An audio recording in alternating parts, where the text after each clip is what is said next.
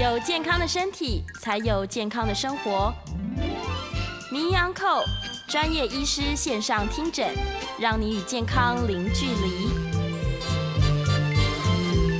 各位听众朋友，大家早安，欢迎来到 FM 九八点一九八新闻台。你现在所收听的节目是星期一到星期五早上十一点播出的《名医央后》，我是主持人要李诗诗。我们今天的节目一样同步在九八新闻台的 YouTube 频道直播中。欢迎大家可以来到线上哦，来看看我们的直播现场。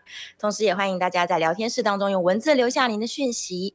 好，我们今天要来聊的呢是关于这个妇女的话题。其实，嗯，九八新闻台就是名央后节目一直都有在非常的关注关于妇女的这些各式各样的疾病哦。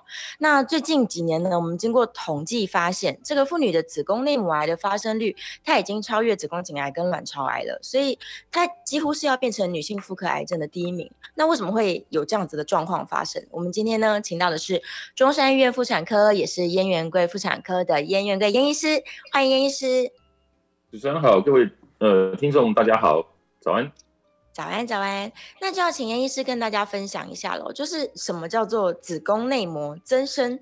那子宫内膜增生一定会变成子宫内膜癌吗？这是两件事情的关联性。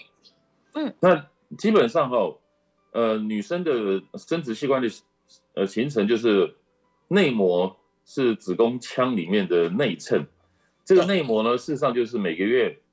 要受精卵怀孕着床的地方，嗯，那如果说没有怀孕的话，这个子宫内膜就会脱落，那脱落以后就形成月经了。嗯、简单讲就是说，这个房间每个月打扫一次的概念。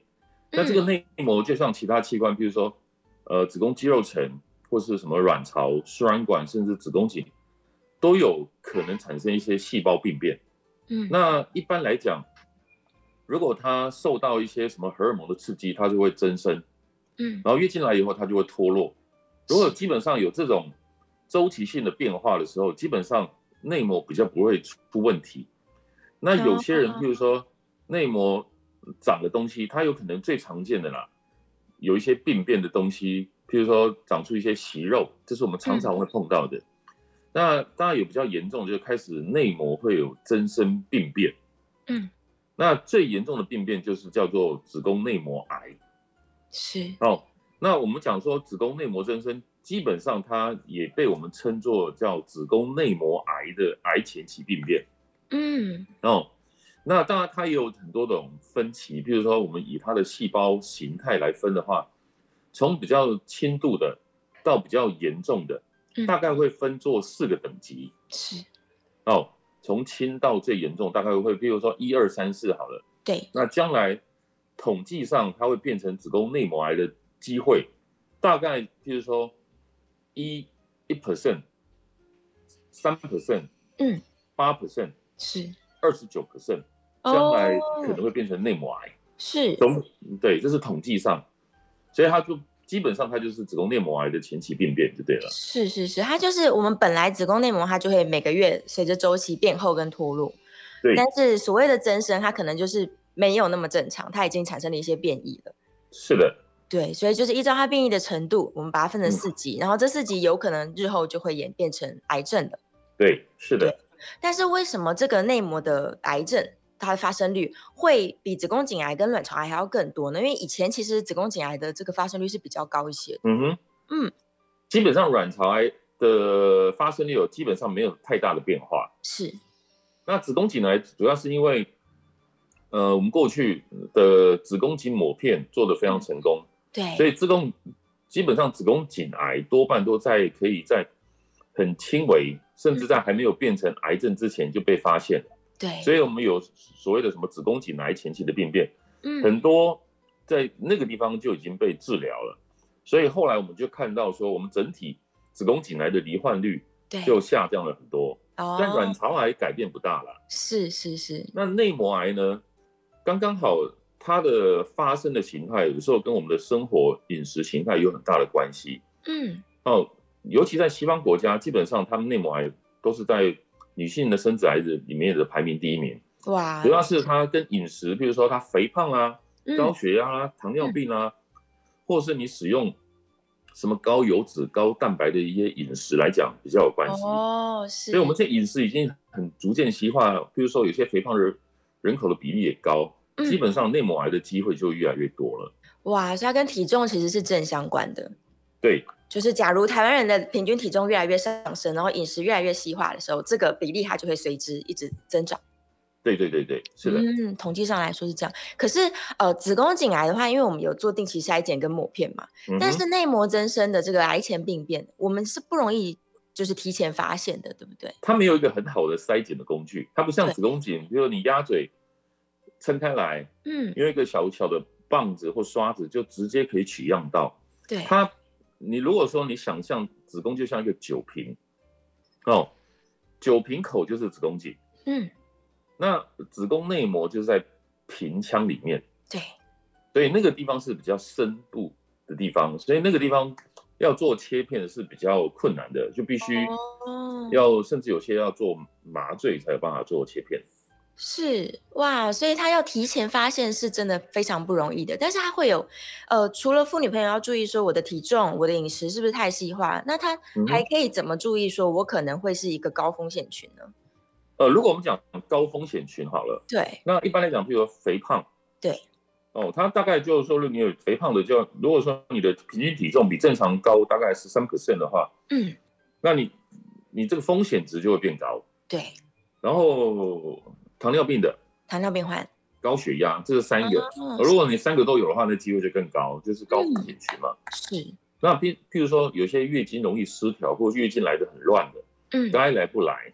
有时候一来来的很多，对，拖很长的，嗯，那这种机会也比较高，嗯，那譬如说还有一些有些人是出经来的比较早，哦，或是呃停经比较晚，嗯，那基本上他受到内膜受到女性荷尔蒙的刺激的时间就比较长，更长，所以它长的，呃，产生病变的机会也会比较高一点。哦，原来那还有那种没有生过的人。对，没没生育过，基本上在我们这个族呃族群也是比较高，因为没生过的话，等于是说你的在怀孕期间甚至哺乳期间，基本上你的子宫内膜呈现一个休休息的状态。对，哦，那如果说你没有生育过，这个子宫内膜就不断的长时间会受到子宫内那个荷尔蒙的刺激，这个风险也会比较高。是，那有些人是因为呃乳乳癌的患者。他治疗以后，他甚至要接受一些口服药物的治疗。嗯，那这些药物也特别，它有些它基本上对乳房来讲是一个抑制作用，对，所以它对子宫，尤其是内膜，反而会有刺激的风险。哦哦，那还有一些就是说有家族史的人，嗯、这个机会也会比较高。遗传。那还有一个特殊的疾病叫做多囊性卵巢，有时候我们常常会听到。对。多囊性卵巢就是你的卵巢不太排卵，嗯，它就没有正常的周期跟月经，哦，所以它的内膜就有时候就没有办法很规律的正常脱落下来，嗯，那这时候它内膜产生病变的机会也就会比较高，OK，那甚至有些比如说子宫有长肌瘤啦，或什么肌腺症肿瘤的人，嗯、那统计上有五分之一的人，他也很容易会内膜会长东西。哦，是，而且这个内膜它存在的风险大概有零点七到一 percent，甚至有时候是内膜癌。是，对，以上的话大概就，譬如说，包括你自己的常常你的饮食，或是是高油脂、高蛋白的，或是肥胖的，这个本来就是属高风险群。以上就是要特别注意的部分。嗯、是，这些族群的人都要特别小心。但是实际上，这个内膜增生，它会有任何的症状吗？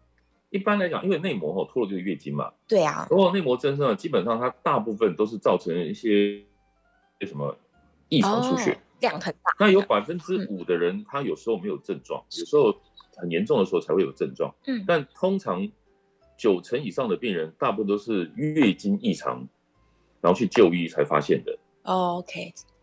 所以它的量不正常，或者是在月经跟月经期间，它也会不正常出血这样子。大部分都是，比如说你月经来的时候变多哦，是，或是拖很长，嗯，或是两次月经中有一些不正常的出血，对，对，这是比较常见的。是，那甚至哦，因为子宫内膜癌哦，这个发生的比例哦，尤其在更年期或更年期之后的人会比较高，嗯，所以更年期后。不正常的出血，那个风险是更高的。对，一般来讲，比如说停经后造成的出血，甚至统计上有认为，大概十分之一左右的人，甚至都已经是子宫内膜癌。哇！所以要提醒听众是说，有些更年期之后，比如说来月经的，不要以为算是回春呐。啊，对。那个时候还更应该要找妇产医生去做。是是是，还蛮多人会这样觉得，他想说，哎，我月经又来了，那可能变年轻这样，但其实其实是不正常出现。对。那也有少部分的症状，就是说有时候你偶尔有时候阴道的分泌物会比较有异常，太多的分泌物，水水的分泌物啦，嗯，或者是说甚至带有血丝啦，是。那有更严重的，甚至有时候里面子宫已经会积脓、积血在里面，是。那个有时候也会合并一些腹痛的症状，嗯，所以肚子异常的疼痛，可能不在月经期间，它都会痛的。对对。但是有这些症状的时候，它是不是都已经比较就是中后期比较严重的时候，才会有我们刚刚以上说的这些问题？如果说你合并腹痛了，或者是说甚至子宫已经蓄脓的那个，大概就比较比较比较严重的。是是是，但是要早期发现的话，就是像刚医生讲的，它其实相对比较困难一些。呃，通常如果不正常出血的话，你去就医的话，你就要去做一些检查，因为有时候不正常出血不竟然只是内膜出问题啦。嗯，那我们要切到我们的图片吗？好啊，我们先切到第一张好了，可以吗？来，麻烦小编。OK，然后已经切到了哈。嗯，那我们讲说，因为子宫哈就像一个酒瓶倒过来的概念。嗯，哦，瓶腔里面就是子宫腔。是。那子呃瓶颈就是子宫颈啊。通常我们去评估一个异常出血，我们通常是要先检查结构性的问题。嗯，然后就像电脑坏掉，我们要去检查硬体哪里出问题嘛。一方面，通常我们大概会先内诊，如果有性行为先内诊，要看一下子宫颈，是，看有没有长东西。哦，有时候什么子宫颈息肉啦、破皮、糜烂啦都有可能。哦，对了，通常异常出血哈，一开始也不是先做这些，基本上我们都要先问病人有没有怀孕。哦，是，因为有些人。搞不清楚啊，对，哦、有性行为，他说哎，我月经来了，嗯，可是他认为说我月经来就不可能怀孕，但是有时候万一你怀孕了，有时候是流产啊，是哦，有时候什么子宫外孕，那都有可能会造成不正常出血，所以基本上有时候有一个做法就是说，你不管因为什么阴道出血等等，有时候医生就说你先验孕，然后基本上呢是保障医医病啊。哦，有时候万一是怀孕了，那时候有时候你的诊断的方向就会错误了。哦，哦，就先要把排怀孕排除掉。是。第二个基本上就是内诊，看一下子宫颈，嗯，如果有性行为的话，啊。是。那接着大部分都是做超音波。嗯。哦，可以看得到，比如说子宫肌肉层，就等于是平身。哦，有没有长东西？是。甚至包括子宫内膜的厚度。嗯。哦，或是卵巢啦、输卵管，有时候异常出血。有时候肌瘤的位置万一长得不好，是压到子宫内膜腔里面，哦，比较靠内，哦，它也会造成内膜的不稳定，嗯，会造成出血。是，有时候卵巢也会长一些肿瘤，那些肿瘤有时候会分泌一些不正常的荷尔蒙，也可能会造成出血。嗯、是，那当然，超声波还有一个重点就是去看一下那个子宫内膜的厚度，或者说它的形状规不规则。那一般来讲吼，当然有时候不正常出血，你去做检查的时候，当下看的时候，医生有时候会，比如说你其他问题都排除掉，有时候剩下的内膜的东西，但是有时候内膜在一些时间点，有时候不见得看得非常清楚。对，因为你快要来月经的时候，你的子宫内膜是变很厚嘛。嗯。那变很厚，如果说里面有一些小东西埋在里面，对，就好像几个豆子埋在土里面，有时候你那个豆子你可能看不到。啊，所以通常我们去检查子宫内膜，大部分都是建议在月经刚结束的时候，最干净的时候。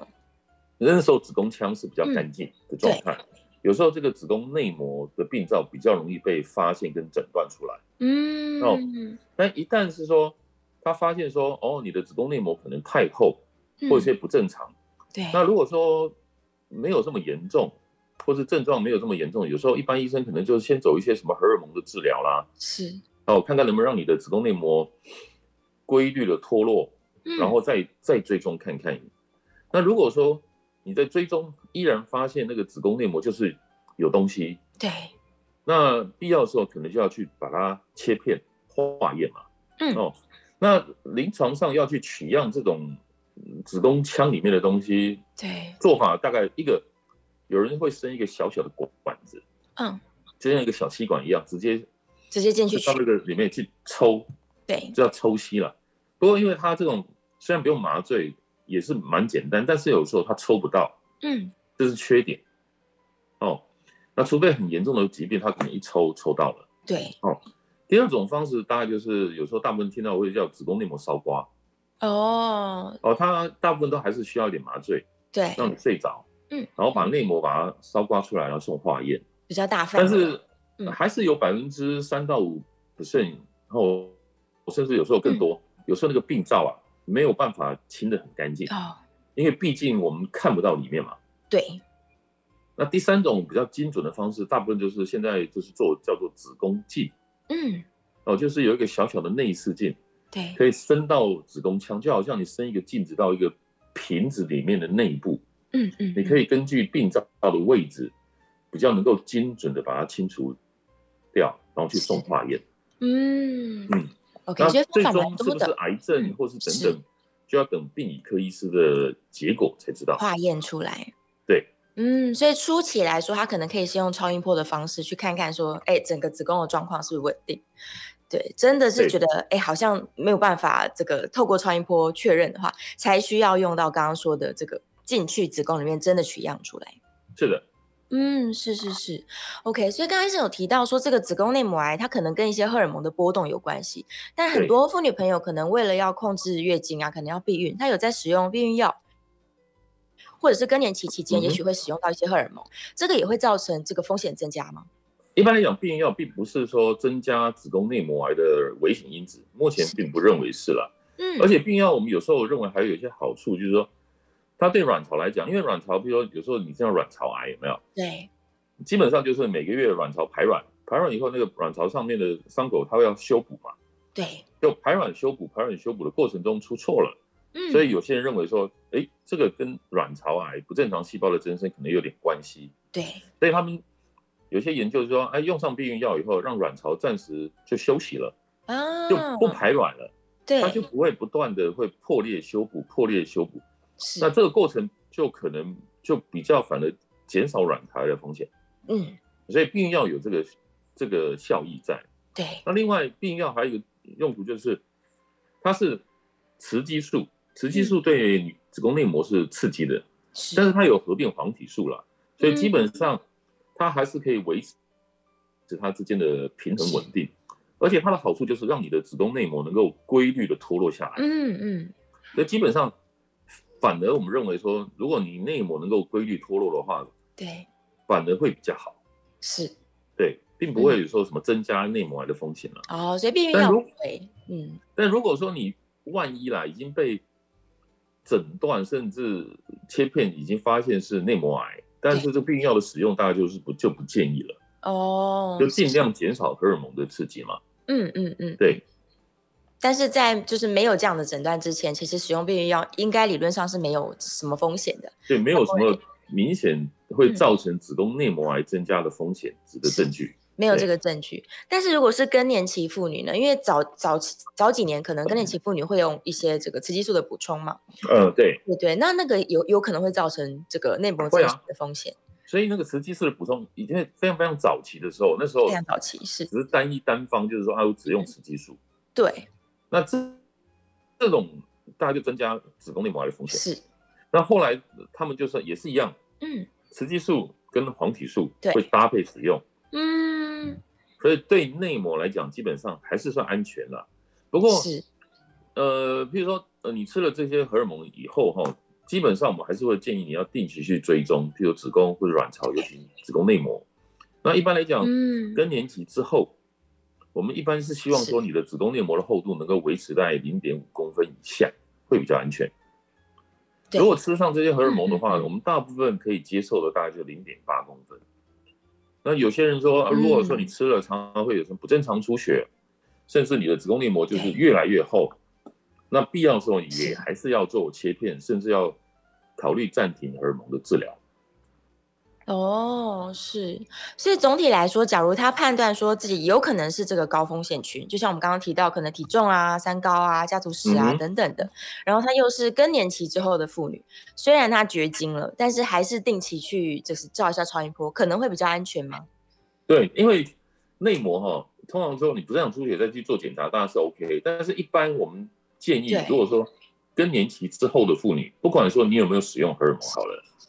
每年抹片应该是必要的，嗯、哦，对，每子宫颈抹片，然后至少做一个超音波，因为超音波也可以看一下你的卵巢，做超音波，因为对。卵巢癌甚至被称叫称作无息无声无息的沉默杀手嘛，因为它如果说万一有症状，它已经是比较末期的。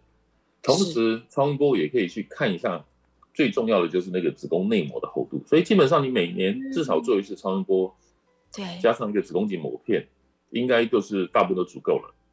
嗯，是是是，可能要提醒自己，即使没有症状，因为大部分这些症状都不会那么早出现。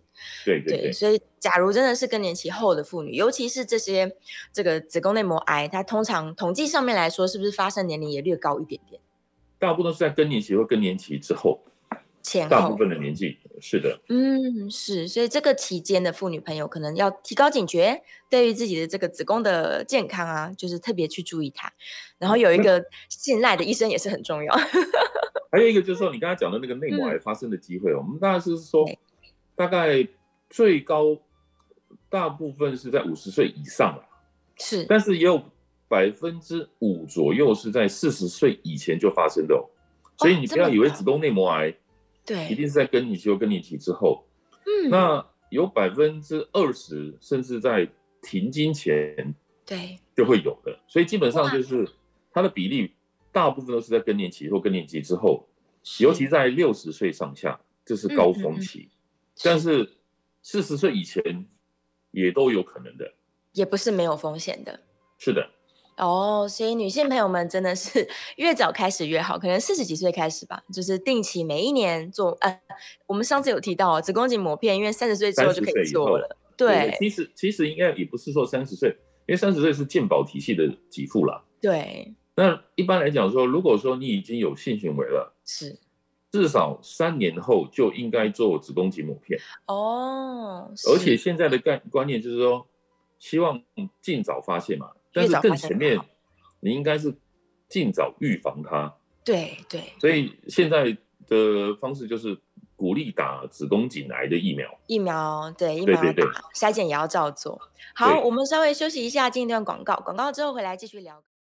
各位听众朋友，大家早安，欢迎回到 FM 九八点一九八新闻台。你现在收听的节目是星期一到星期五早上十一点播出的《名医央叩》，我是主持人药李诗诗。我们今天在节目中请到的是中山医院妇产科，也是燕元贵妇产科诊所的燕元贵燕医师，欢迎燕医师。主持人好，大家好。好，我们回来喽，继续今天在聊的这个子宫内膜增生以及子宫内膜的癌症哦。我们现在是可以开。放 coin 的 coin 专线是零二八三六九三三九八零二八三六九三三九八。好，这个回来了，我看到线上有一些问题哦。燕良问了几个这个不错的问题，他说呢，这个曾经有过子宫内膜异位的女性，她是不是就是没错？刚刚医生有提到嘛？如果已经哎、嗯，子宫内膜异位跟子宫内膜癌它的关联性是有的吗？呃，内膜异位哈，当然大部分有些人会在子宫的肌肉层里面。是、嗯。那刚才就是有提到统计上。比如说肌瘤、肌腺症或者内膜异位，一般有五分之一的人，嗯，也容易产生内膜上的病变。哦，是，的确，这个统计上是常常有的。对，所以假如他真的有病变的话，嗯、他就曾经有内膜异位的问题，他也要再追踪。他不要小心了、啊，有时候去追踪的话，嗯、有时候，呃，大部分我会建议病人有时候去追踪那个超音波的时间有没有？对，因为大部分追踪可能。会评估说你的症状啦、抽血啦，甚至超音波检查。嗯、一般超音波检查，我们大概是希望在月经刚结束的时候。对。然后一方面看你的子宫肌肉或是卵巢肿瘤大小之外，嗯，子宫腔里面的病灶在那个时间点是比较容易被发现的。OK。对。好，所以它的频率一样，一年一次，或者是甚至提高半年一次。呃，这个。大概就是说，我刚才讲说，肌腺症、内膜异位症这个追踪治疗，当然还是要以病情。比如说，你医生会建议说，你 maybe 你可能有在药物治疗，可能三个月到六个月，左右追踪嘛。嗯，那我只是说，他建议追踪超音波检查那个时间，尽量安排在月经刚结束的时候。嗯嗯嗯嗯，时间点很重要，精准度会比较上升。是的。好，我们电话线上有一位林先生 call 进来，林先生请说。哎，叶医师您好哈，针对我们今天所谈的这个子宫内膜癌哈，我一个问题想请教。子宫内膜癌常常看到的都是这个不正常的出血啊、呃、做表现哈，可是现在也有越来越多的资料显示，其实它除了出血以外，也会就是没有出血，它反而是出水，就是它的下体会流出就是水状的分泌物，水状分泌物。我我想请教一下哈，这个因为我们知道说，如果到出血的状况，它的这个期数可能是比较中后期一点。那出水是不是相对比较早的一个症状的一个表现？请意思就是出水跟出血这两件事情，稍微跟我们分析比较一下。以上请教，谢谢您，我在线上收听，谢谢。谢谢。基本上、哦，子宫内膜癌到底多严重？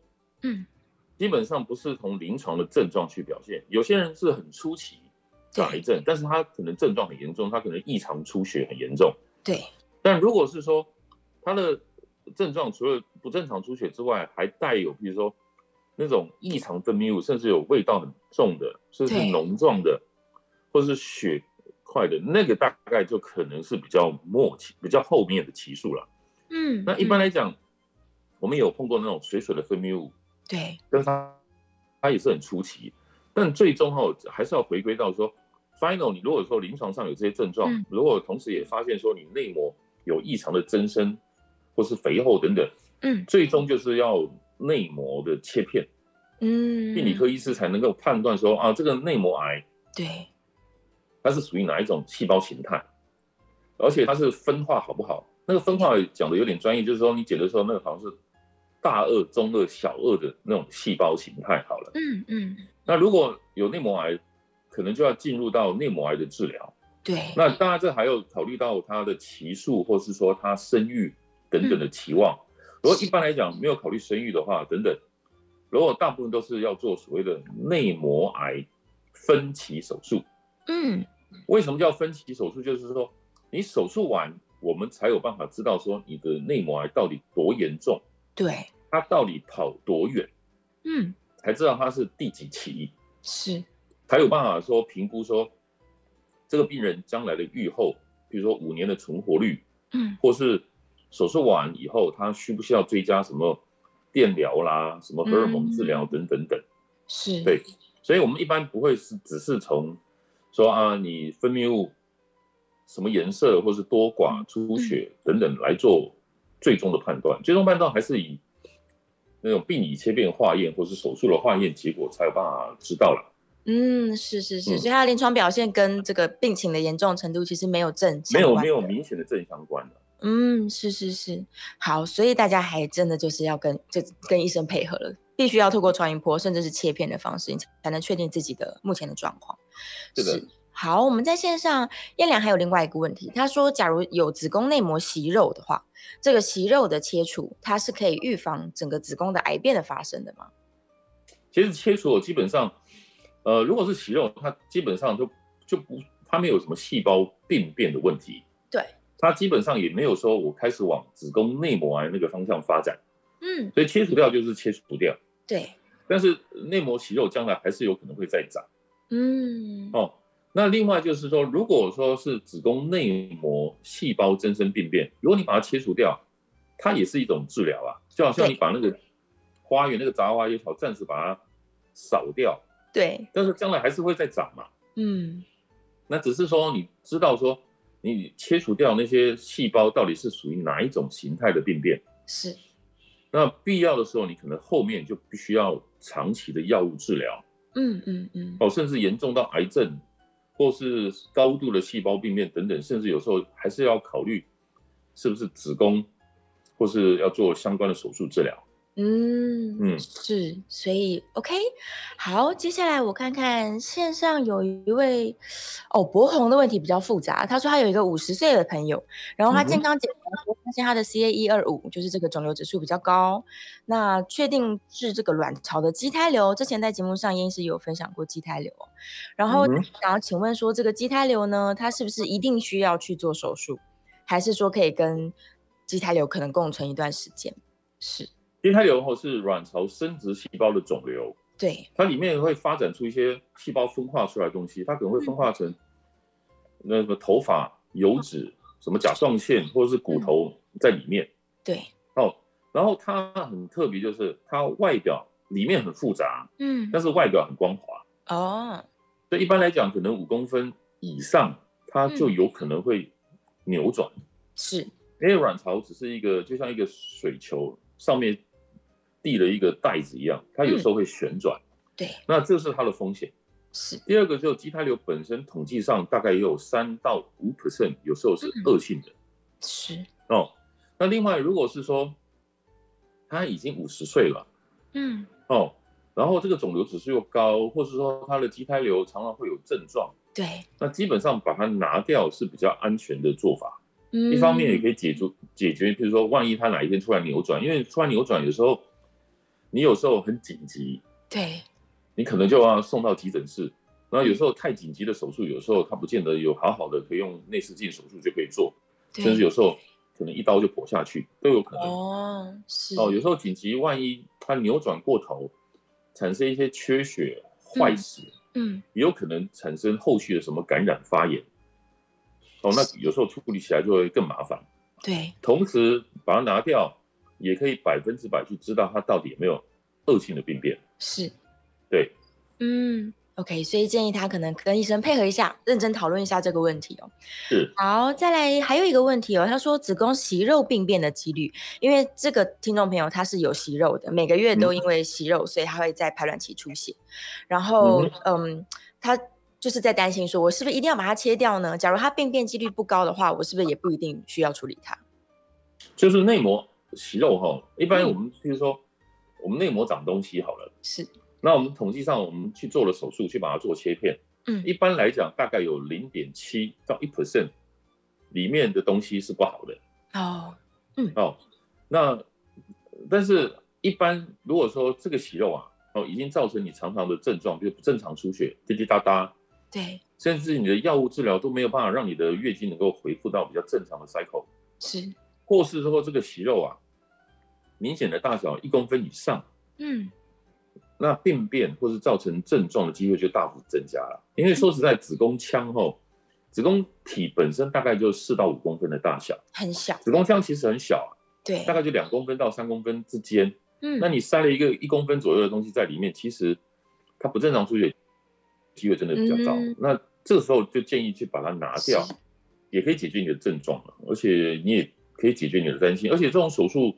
基本上是一个很简单的门诊型的小手术。嗯，对，OK，所以还不算是太复杂。就如果真的会担心的话，还是有几率啦，可以可能做个处理。对对对是是是，好，果然这个妇女朋友其实有相当多的问题哦。呃，再回到我们今天的主题，关于这个子宫内膜癌或者是子宫内膜增生的状况。假如说他已经定期有在追踪了，然后状况也都算是稳定吧，还在这个控制之下，但是有没有什么方式是他们可以额外来做，就是当做是一个预防呢？预防，说实在，我刚才讲说，这个跟你的有时候生活管理也很重要。对，比如糖尿病、高血压，是对不对？或是肥胖。基本上，你有这些状况的话，你就要很好的去控制你潜在的这些疾病嘛。是，你可体重管理要好啊，嗯，血糖要控制的好啊，血压控制的好啊，你就可以把这些危险因子给控制，是吧？那另外就是你自己饮食上，比如说高油脂、高蛋白，嗯，或是这些很容易高甜食、很容易让你发胖的东西，就要尽量避免嘛。对，哦，这是你所谓的生活饮食管理。那另外一个就是说，你就必须要定期追踪，你能做的就这些。嗯、哦，嗯，嗯，那定期追踪一样，就是你要观察自己有没有不正常出血。是。哦，如果或是我们阴道的异常分泌物，嗯，或是分泌物里面有血丝啊，一天到晚水水的分泌物等等，对，甚至更严重的就是停经后不正常的出血，更要尽快去就医去做检查。嗯、哦，那基本上就是定期的追踪。对，哦。你的你的良好的生活管理跟饮食管理之外的，加上定期追踪啊，是是是，嗯、所以它的分泌物，假如说一直都是水状的，其实也是要提高警觉，这样。对，我们碰过有些，比如说不正常出血之外，它常常会有一些水状的分泌物嘛。对。那水状分泌物大概基本上还是从子宫颈，嗯，哦，或是子宫腔，对，来的。那我们也碰过，你子宫子宫内膜的问题解决了，嗯、子宫颈的问题也解决了，对。那我们？甚至我们还碰过那种很罕见的叫做输卵管的癌症哦，非常罕见，因为输卵管基本上它是连接子宫腔，对，哦，所以也有一些东西是，万一你所有的治疗啊，嗯，比如说水水的分泌物，比如说你子宫内膜问题也解决了，子宫颈问题也解决了，对，可是这个水水的分泌物依然还是存在，嗯嗯嗯，最终有时候我们会考虑要不要把输卵管拿掉。是是是，所以有可能是来自输卵管的问题。因为输卵管是跟子宫腔连接的。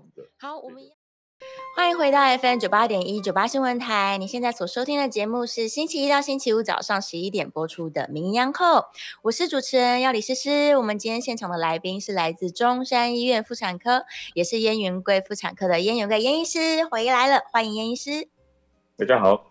好，我们继续来聊这个子宫内膜癌，以及其实我们现在现在电话线是开放 call in 的，零二八三六九三三九八，零二八三六九三三九八。如果有各式各样妇女朋友的这些疑问的话，都欢迎大家 call in 进来。我们趁燕医师在线上。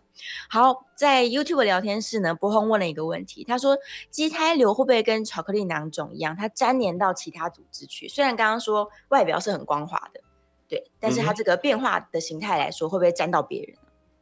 它很少粘到底，我刚才讲说它外表很光滑，对，就反而不容易跟其他地方粘在一起，所以它很容易会滚动。哦、是哦，在里面滚动的话，动来动去，会会会扭，刚好就会可能会形成扭转。哦，那什么时候会粘呢？通常就是万一扭转了，对，然后它供应的血管缺血了，哦，然后它可能会产生一些缺血的坏死，嗯，发炎，嗯，然后这时候它就。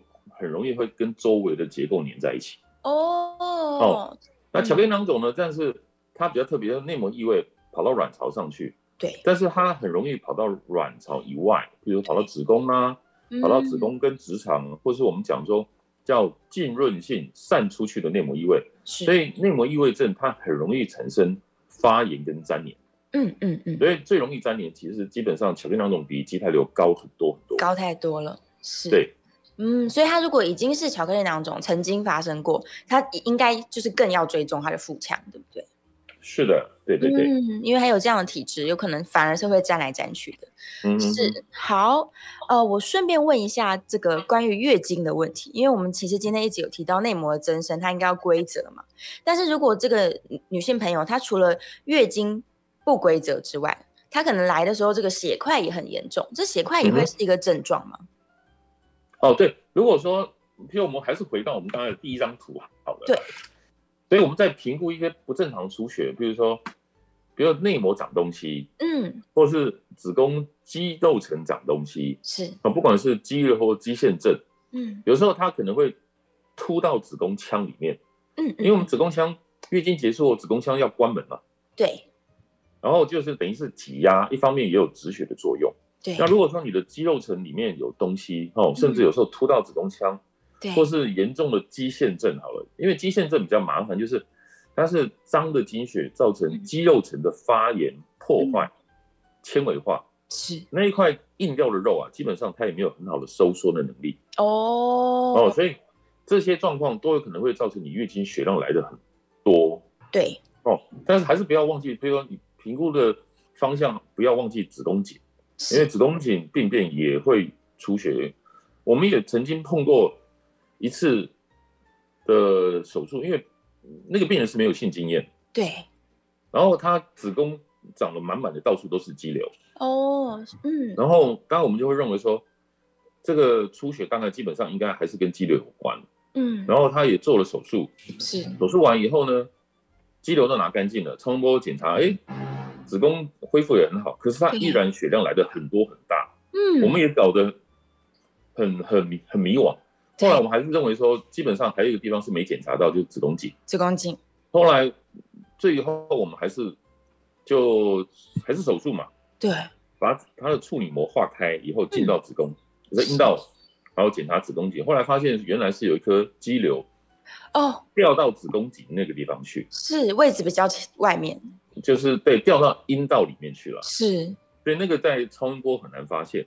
而且他也没有性经验，oh. 所以我们也没办法去帮他做阴道子宫颈的检查。对，后来把它拿掉以后才才解决他的问题。所以我刚才讲说，做不正常出血的评估，绝对也不要忘记子宫颈的问题。是子宫颈跟子宫腔室，这个都要两边都要去检查它。是的。好，我们在电话线上有一位崔小姐，call in 进来，崔小姐请说。呃，医生、主持人，你们好哈。好。你好。问题是。我已经七十多了，但是我、嗯、我未婚，好、嗯、没有生产过，那我还需要定期做我的妇科方面的检查吗？哦，是，刚好刚刚有提到，呃、有生产过吗？是有没有有没有生产过？没有。哦，没有生产过，对，也没有性经验。有。嗯，一般我们还是建议啦。嗯，虽然你。已经不在所谓，比如说子宫颈癌，对，或是子宫内膜癌的高风险发生的年纪。那一般来讲，我们还是建议说，你至少可能一年左右，至少还是去做个子宫颈抹片。是，一方面做抹片的当时也可以做个超音波，嗯，也看一下你的子宫卵巢有没有什么问题。嗯，我觉得这样是比较保险的做法啦。嗯嗯嗯，因为有时候我们。平常一天到晚在做手术治疗的时候，我们也看到不乏有七十几岁或是八十几岁，比如子宫卵巢长东西，后来才做治疗。有时候他们可能都通常都是认为说他不太会出问题，是，所以后面几年就可能疏于去追踪。嗯嗯。那如果结果一发现问题的时候，有时候会变得比较严重，哦，那你去做治疗的时候就会更繁琐、更复杂。啊，我还是建议说。花一点时间，每年至少做个某片，加上超音波。超音波，对，嗯，这样会比较好啦。是，所以时间点一样，抓在这个。不过如果是七十岁的话，那随时都可以了，因为他们已经绝经了。对对对对，是是是。好，所以如果还没有停经的女性朋友，大家就记得月经结束之后，赶快去安排一次检查。对，每年定期去检查。嗯，再来回来问一下关于内膜的问题好了。这个女性朋友可能每个月月经都各式各样的症状，就是之前我们有提过，疼痛有可能是来自于刚刚提到这个肌肌肌瘤的问题，就是关于肌肉层，嗯、所以它会造成疼痛。那假如它没有疼痛，它的经血量也不是说很多，但是它可能就是台湾人会特别说，我因为体质比较冷，所以我可能月经来的时候都会。他们很结块，像那个仙草冻一样。那这个在临床上来说，它是会有影响的吗？就是这样的症状是一个危险因的指讯号吗？有时候我们我们我们一般我们认为周期是这样子的，比如说你月经明显来第一天，到你下次的第一天，基本上就是二十八正负七天，是可以接受的。嗯，哦，比如说你二十一天来一次，或是三十五天来一次，都还算可以接受。对。那如果说你月经一般来讲大概是大概五天上下，对，基本上不超过一个礼拜以上，我们就认为比较不正常，太长了。对，嗯，那或是说两次月经中间，嗯，有一个叫排卵嘛，对，那排卵的时候，因为荷尔蒙震荡很厉害，就像地震一样，然后突然震荡，有时候子宫内膜会掉一点下来，哦，也会有点出血，对，所以那个叫做排卵性出血。嗯嗯，那如果这个中间的出血可能两三天，然后这个形态都没什么变化，对，这个也算可以接受。哦。那如果说你排卵性的出血，比如说会越来越多，会越拖越长，是，但是两次月经中间不正常出血的频率越来越乱，嗯，或月经来的时候血块变多，哦，就像你讲的说什么，像跟你过去比就明显不一样，对。这时候就是要告诉你自己要去做检查的时候了。哦，变化它是需要检查的。有时候我们不会只是单一一个判断，如果有时候你要跟你过去来比啦，嗯，这样是会比较好。是，但他如果从年轻一直是类似的状况的话，那可能就比较不用那么担心，但还是还是要做检查了。对，我们刚才提到的，一直都是叫做结构性的问题，是哦，比如子宫卵巢、子宫内膜，或是卵巢哪里长东西造成的。嗯、对。但是因为异常出血，基本上还有另外一个部分叫做呃功能性的问题，哦、就内分泌荷尔蒙嘛。是。就像你电脑电脑故障了，一个是硬体的部分，嗯、另外一个就是软体的部分嘛。嗯嗯。那有时候我们在硬体的部分，比如子宫卵巢检查都没什么问题，有时候我们也要。评估一下你的它的内分泌荷尔蒙是不是有异常的部分？嗯，哦，这个部分大部分都是用抽血、抽血检查去检查，比如说卵巢功能啦、甲状腺啊，是什么脑下垂体啦，或是下视丘这一系列，哦，从脑袋到卵巢这种上中下游的所有的荷尔蒙，对指挥系统，嗯嗯嗯，对对对，也是要做一些评估。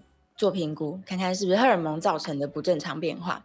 好，对对对，最后剩下两分钟，线上有一个问题，他说他已经停经了，他的子宫内膜增生已经到八公分了，那这个时候是要用手术吗？还是继续观察？零点八公分哦，他是零点八公分。对对对对，那不晓得他有没有使用荷尔蒙啊？嗯，如果说有使用荷尔蒙的话，基本上可以容忍的厚度大概就零点八公分。如果没有使用荷尔蒙的话，到零点八公分可能就是比较厚了。嗯，嗯，那这种比较厚的话，最保险的话，可能还是要做切片，会比较安全了，啊嗯。取出来看一下。对，但是不晓得说它也还有没有什么症状。如果只是光听他的描述，嗯，停经后一般我们可以接受的厚度，如果没有使用荷尔蒙，大概零点五公分以内。哦，哦，是。如果说真的已经没有使用荷尔蒙到零点八公分了，嗯，如果没有症状，当然有些人就是说我可能是在。